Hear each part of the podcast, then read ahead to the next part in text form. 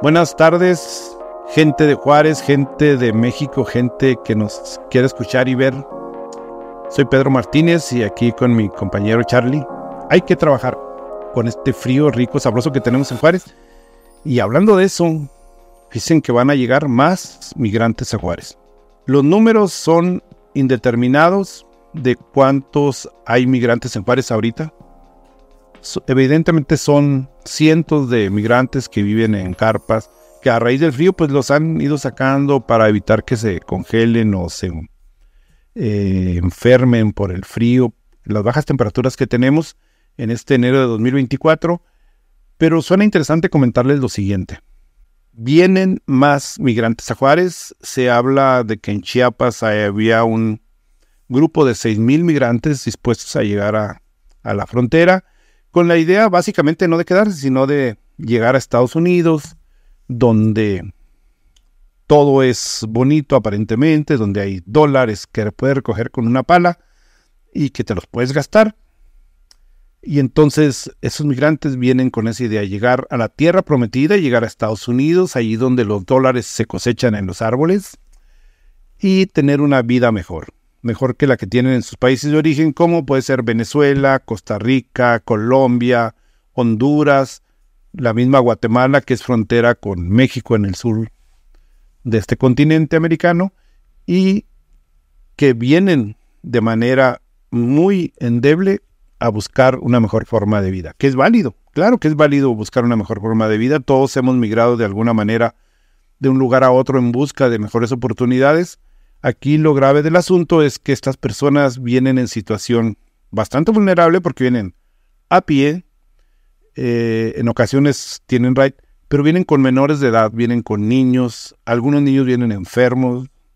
Veía el otro día el caso de un niño que venía prácticamente eh, inhabilitado para, para poder actuar y lo tenía que cargar su madre porque está enfermo y estaban buscando apoyo para para salvarlo, pero entonces te preguntas, ¿qué pasa con sus gobiernos? ¿Qué pasa en, en Centroamérica, en esos países de Venezuela, Costa Rica, Colombia, Guatemala? No se hacen cargo de su gente, ¿qué está pasando? Y luego pues llegan a México, tampoco no les interesa a México porque pues somos pobres, somos tercermundistas y quieren irse a primer mundo, pero para cruzar al primer mundo tienen que cruzar el río Bravo tiene que cruzar una malla que mide, una valla que mide 6 metros de altura y de la cual muchos han caído y han muerto. Veía el caso concreto de un, migrante que al final dicen no era migrante, pero se quedó atorado en, a los 6 metros de altura porque le dio miedo bajárselo americano, ahí lo, lo, tuvieron que rescatar y cuando lo rescatan pues traía 22 kilos de droga en la espalda. O sea, son migrantes o son narcos, nadie sabe. Lo cierto es que ahí están los datos. Y el otro punto es que muchos migrantes son secuestrados eh, cuando llegan a, esta región. En Tamaulipas acaban de, de encontrar que un grupo de más de 20 migrantes fueron secuestrados, luego liberados después de un pago y ya se encuentran este, seguros. Pero pues la vida se les arriesgó. Ahora bien, ¿qué hay en el fondo de todo esto? En el fondo de todo esto es la lucha en Estados Unidos que se viene por la sucesión presidencial entre republicanos y demócratas. Los demócratas actualmente tienen el gobierno con, con Biden y los republicanos pues quieren recuperarlo con alguien que es famoso, que es Mr. Trump. Mr. Trump, que es famoso por su radicalismo de ultraderecha y que busca este, volver al poder. Ahorita se encuentra enjuiciado eh, o en procesos judiciales por el asalto a la Casa Blanca cuando perdió las elecciones frente a Biden. Pero en el fondo de toda esta situación, la migración de centroamericanos y de otros países, incluso de, de Medio Oriente, a través de, de México, se ha vuelto el principal problema y entonces México está en medio, está entre todos esos países que están expulsando gente pobre, gente eh, sin mucha educación, sin mucha formación, pero con mucha necesidad. Y y un país como Estados Unidos, que es la tierra prometida, donde no los quieren, no los quieren recibir, los están bloqueando. Y México, por decisión o por forzamiento o porque no queda alternativa, se está convirtiendo en tercer país seguro.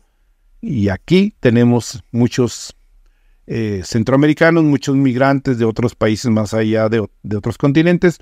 Y entonces México se va a ver envuelto también seguramente en este problema porque tenemos elecciones este 2024, viene la sucesión presidencial, eh, vienen las elecciones de, y, renovación del Congreso Federal de todos los 500 diputados y por si fuera poco, de los 120 senadores que tiene la Cámara Alta de este país.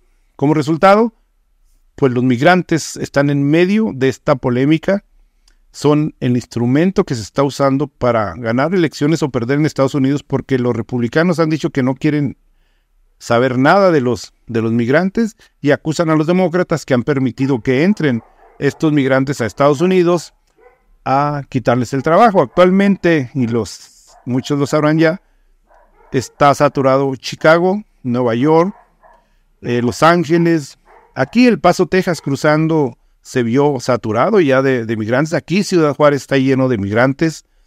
Los pueden ver en carpas en el Parque Chamizal, pero también los pueden ver en los uh, eh, gimnasios municipales, que le ha costado mucho dinero al gobierno municipal y, y obviamente pues este dinero es de los contribuyentes de Juárez, que pudo usarse dinero para obras, para atender a juarenses, para tantas necesidades que tiene la ciudad, pero que se está usando para apoyar a estos migrantes como un acto válido de humanidad, de apoyo solidario, porque no se les puede dejar también este, a que mueran a la, intemperie, o que no puedan comer, o que no tengan lo que necesitan. Pero se están convirtiendo en un asunto complicado para, para el gobierno. Eh, ahora, ¿quién tiene más responsabilidad en esto? Bueno, pues yo creo que hay responsables por todos lados. El costo lo estamos pagando los que estamos aquí y, obviamente habrá quienes estén a favor de los migrantes, pero también hay gente de Juárez que ya está saturada, que, se siente harta de esto y que no quiere a los migrantes. dicen, no los queremos porque nos están causando muchos problemas. Y el principal problema que están causando los migrantes, así localmente, aparte del proceso electoral que se viene en Estados Unidos, es que los puentes internacionales los cierran continuamente para que no pasen los migrantes, se van en horda para entrar a Estados Unidos y los bloquean y entonces cruzar actualmente a Estados Unidos nos puede llevar cuatro o cinco horas porque las garitas se cierran o están apenas abiertas para que pase la gente que tiene actividad entre El Paso y Ciudad Juárez. Y el problema es grave.